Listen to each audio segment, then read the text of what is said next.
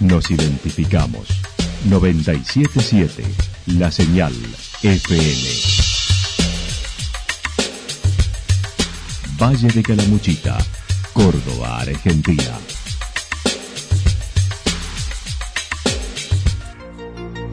El más completo resumen de las noticias de la región, encontralos todos los días a las 12 y 30, a las 16 y a las 22 horas.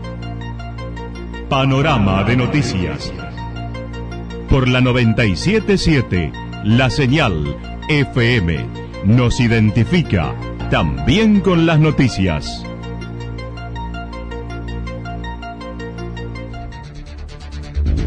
Municipalidad de Villa del Lique.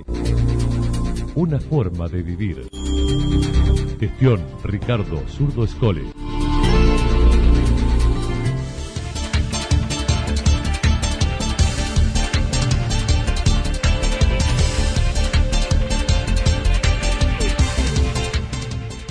A esta hora hacemos un repaso por la información regional a través de los títulos. Santa Rosa con un 30% de cierre de comercios.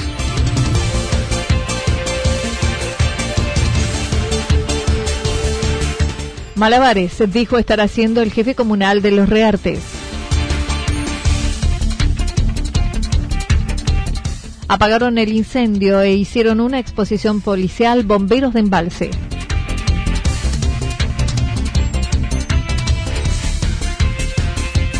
Video alentador para los sextos años del Diego de Rojas en Villa General Belgrano. La actualidad en síntesis. La actualidad en síntesis. Resumen de noticias regionales producida por la 977 La Señal FM. Nos identifica junto a la información.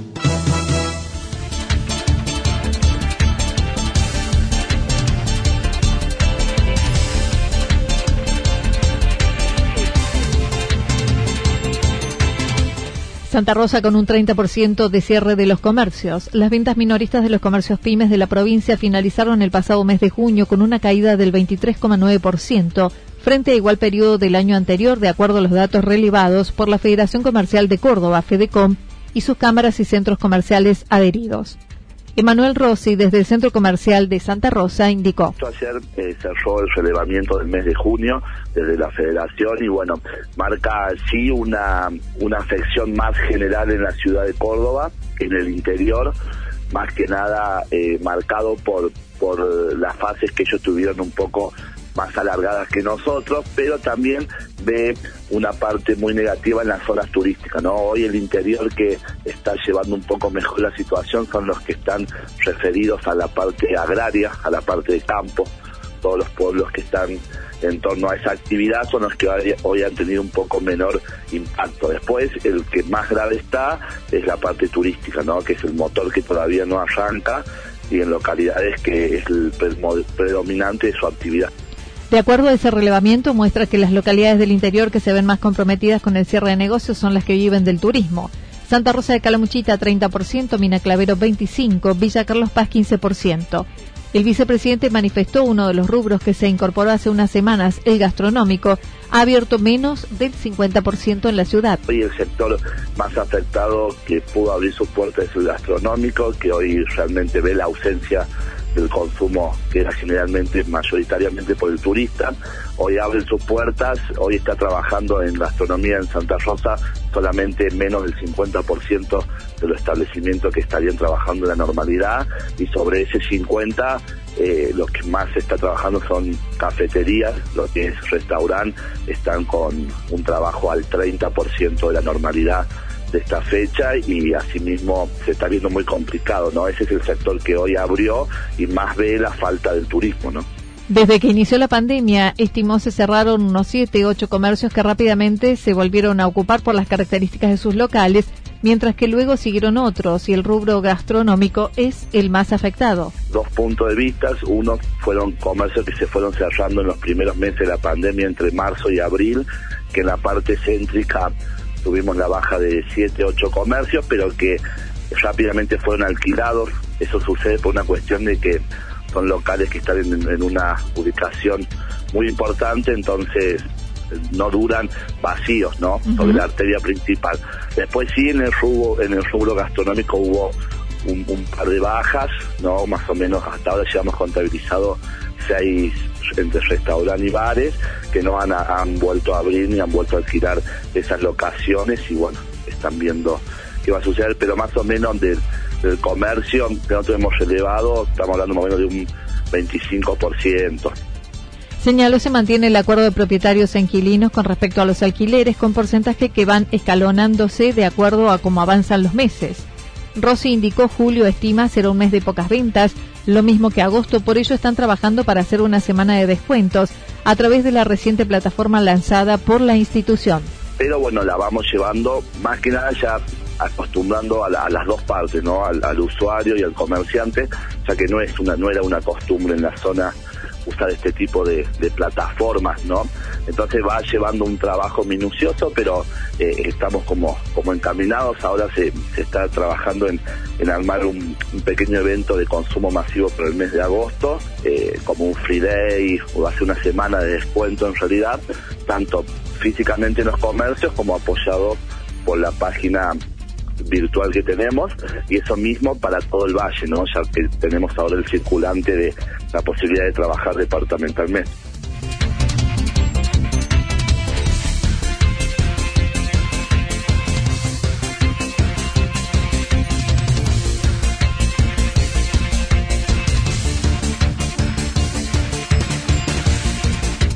Malabares dijo estar haciendo el jefe comunal de los Reartes mientras se aguarda lo que sucederá de aquí en más. El jefe comunal de los Reartes se refirió al sector social en el que vuelve a presentarse más demanda a atender este mes, teniendo estrecha relación con la ausencia del IFE a partir de ahora. Así lo mencionaba Lucas Sánchez. Yo creo que este mes empezó a acentuar un poco el tema de lo social que luego de que se abriera el tema de la construcción y algunas actividades eh, había menguado un poco, o sea, eh, fue crítico abril, mayo eh, no, no, no fue tan malo, junio medianamente, te hablo de lo local, ¿no? Y ahora en julio vemos que el área social está empezando a resaltar cada vez más demandas, lo cual, bueno, nos da una señal de alerta y yo creo que se va a sumar ahora esto de que de los 10 mil pesos del IFE también que le llegaban a los vecinos, que no se va a dar en, en todo Córdoba en este mes. Eh, y no parece, pero es un dinero extra que, la gente disponía y hoy no lo va a tener, así que yo creo que todas esas demandas nos van a caer en los municipios, ¿no? Y bueno, obviamente nosotros no tenemos para darle 10 mil pesos a cada uno, y bueno, tenemos que buscar la forma de, de llegar aunque sea con algo, ¿viste?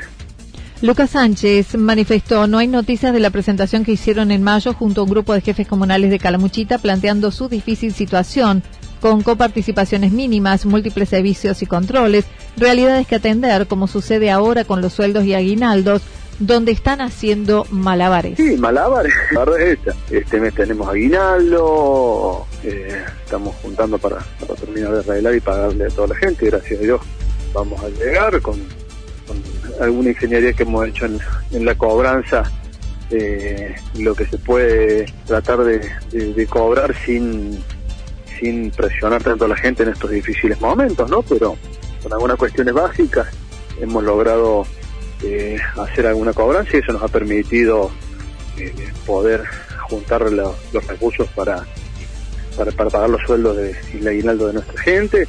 Así que, bueno, pero los números de la coparticipación eh, son siempre eh, flojos y, como te digo, cada vez más demanda, tenemos que incorporar más gente para los controles en la ruta, todo, todo se va incrementando, la demanda social y bueno, alguna pequeña cosa que estamos haciendo de mantenimiento y apertura de algunos lugares como para Mencionó el pasado sábado tuvieron un encuentro circunstancial en Villa General Belgrano entre Claudio Chavero de Santa Rosa, López de Cumbrecita, Oscar Santarelli y él, donde coincidieron en el difícil momento y sin novedades de ningún tipo. tuvimos una reunión así informal prácticamente, eh, circunstancial, el, sábado en General Belgrano con Santarelli, Chavero y, Daniel López y charlamos un ratito y ellos también lo ven ya más, más cerca de septiembre. Eh, entonces, bueno, nos quedan dos meses durísimos por delante. Y ni hablar para, para la gente en su gran mayoría, en un 80, 70-80%, vive de la actividad turística, la, hotelería, la gastronomía de, nuestro valle, sobre todo esta zona norte del valle de Caramuchita.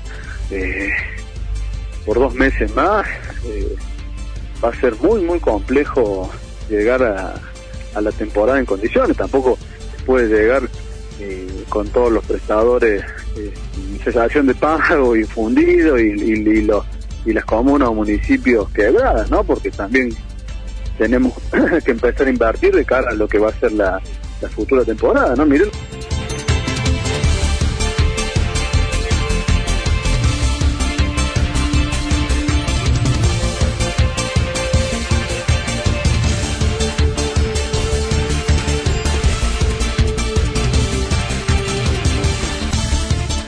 Apagaron el incendio e hicieron una exposición policial bomberos de embalse. Ayer se produjo un incendio en cercanías del Cerro Pistarini, donde los bomberos de embalse participaron de un nuevo operativo en el lugar. Estos hechos vienen sucediéndose con frecuencia en los últimos días. Unos siete u ocho incendios en dos meses en un sector que el municipio ha destinado para restos de poda, pero la gente está arrojando de todo, tal como lo mencionó el jefe del cuartel. Propiamente en ese lugar dispuesto por la municipalidad, previo a un trabajo que ellos hicieron, se dispuso este, a hacer este un lugar para que la gente pudiera depositar todo lo que son los restos de poda, ¿no? Restos de poda y pastizales.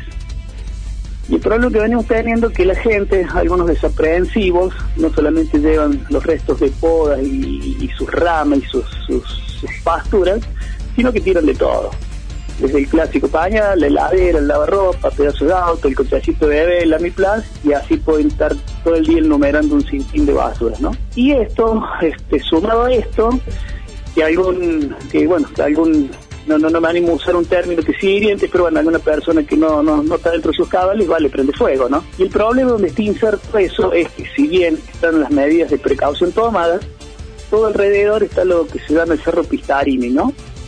Y esto es algo muy personal que yo voy a decir. Yo creo que es el único pulmón verde que nos está quedando, por lo menos a los embalses. Y obviamente la Escuela Mochita nos colabora dentro de, ese, de esto de la biodiversidad, ¿no? El comisario inspector Martín Busto mencionó ese sector es el pulmón de la localidad, por ello decidieron tomar cartas en el asunto, haciendo una presentación policial. Entonces eh, decidimos tomar cartas en el asunto, no ser un, un poco la punta de lanza, decir, bueno, tenemos que revertir esta situación. Eh, porque no solamente es lo que se está dañando, es la flora y la fauna y la biodiversidad. Nosotros antes, yo ya peino canas, ¿no? Pero ese es un lugar que la gente utiliza para salir a andar en bicicleta, correr, este, hacer trekking. Y antes era habitual ver un, zorro, una, una perdiz, una liebre. Y ahora no las ves más, no se ve nada. Antes era un bosque y hoy por hoy es un pastizal. Y yo soy criado y nació de embalse. Y antes y ahora me pongo en embalseño, ¿no? Más allá que soy el jefe de los bomberos, sobre todo soy embalseño, ¿no? Entonces, eh, sumado a esto, obviamente, eh, la pérdida económica, el, recurso económico que tenemos cada vez que movemos tantas unidades, el peligro para la gente, porque todos saben, ese humo que si bien nosotros tenemos nuestros equipos de respiración, no tenemos para todo el mundo, un equipo de respiración es carísimo. Estamos constantemente inhalando esos vapores tóxicos, decidieron denunciar la situación ante la recurrencia de los siniestros en dicha zona.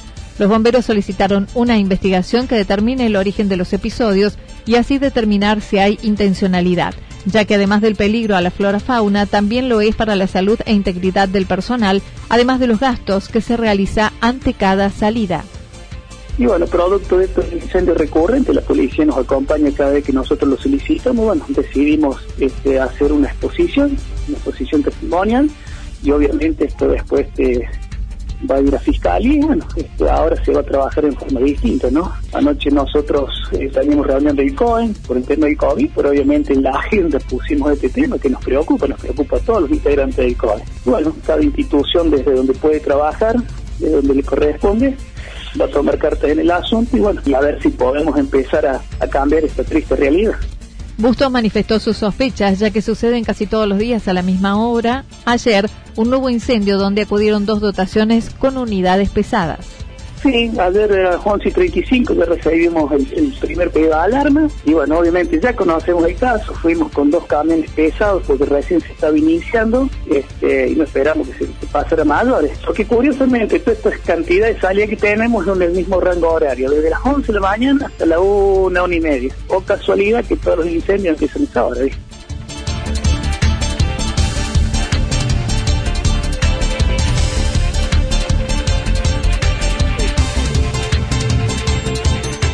Video alentador para los sextos del Diego de Rojas de Villa General Belgrano. Los docentes debieron adecuar y reinventarse frente a la nueva modalidad de dar clases.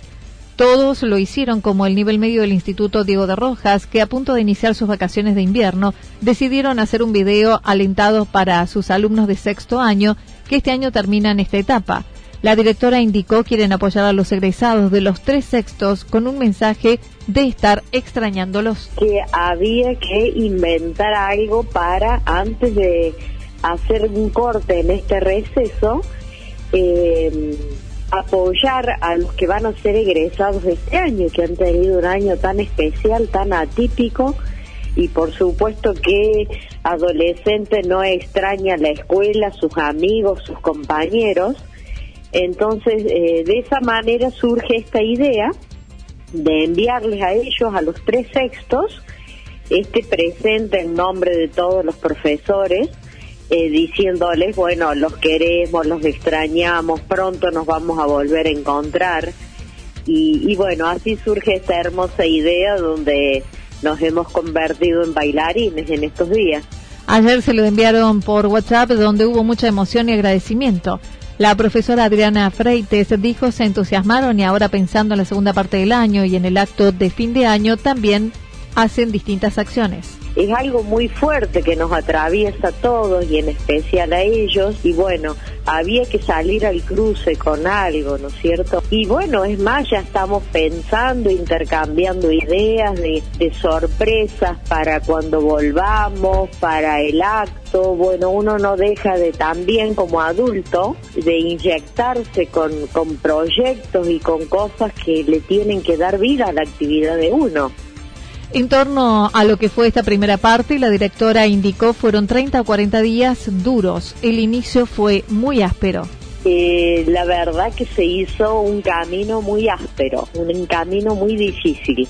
Los primeros 30, 40 días eh, fueron muy crueles porque había mucho trabajo, mucha incertidumbre y bueno, de a poquito el camino se fue despejando y fuimos encontrando posibilidades, ¿no es cierto? Eh, confiar en el otro, eh, bueno, esto de los docentes que realmente desplegaron tantas estrategias que hicieron una ingeniería, digo yo, de estrategias para, para llegar al alumno, ¿no es cierto? Eh, y bueno, se hizo un tirón largo hasta llegar hasta acá, que estamos diciendo muy merecidas vacaciones, porque realmente se ha trabajado muchísimo. Se mostró optimista con respecto a la segunda parte del año y el retorno, aguardando las directivas y estimando será en un estudio escuela por escuela, revisando requisitos en cada una de sus realidades y en la necesidad de construir consensos. Hay directivas, hay ideas, digamos, no está nada, digamos, firme, pero ya nuestras autoridades están hablando en estas cuestiones de que si regresa sexto o séptimo, según sea la condición, sexto grado, jardincito. Eh, lo último que nos dijeron va a ser escuela por escuela. A ver si esta escuela reúne realmente los requisitos, las condiciones para volver. ¿no es cierto? Condiciones de higiene, baños en condiciones, personal, insumos y demás. Como que va a ser el estudio de escuela por escuela, eso fue lo último que se nos dijo. Estimo que después de las vacaciones ya va a haber algo más firme, porque bueno, los protocolos están, cada provincia lo adaptará. Eh, creo que estamos más cerca. No sé si agosto, pero entre agosto y septiembre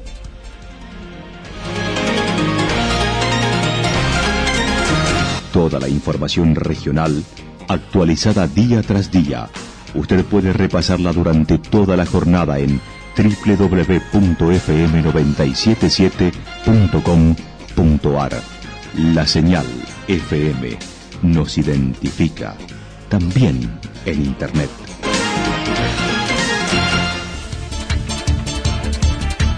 El pronóstico para lo que resta de la jornada indica mayormente nublado, temperaturas máximas eh, que estarán entre los 5 y 7 grados para la región, con vientos del sector sureste entre 7 y 12 kilómetros en la hora. Para mañana miércoles anticipan algo nublado, temperaturas máximas que irán en ascenso entre 14 y 16 grados, mínimas entre un grado bajo cero y un grado sobre cero, el viento soplando del sector nor-noroeste entre 13 y 22 kilómetros, sobre todo en la tarde. Datos proporcionados por el Servicio Meteorológico Nacional. Municipalidad de Villa del Lique. Una forma de vivir. Gestión Ricardo Zurdo Escole. Lo que sucedió en cada punto del valle. Resumimos la jornada a través del informativo regional en la 977. 977 La Señal FM.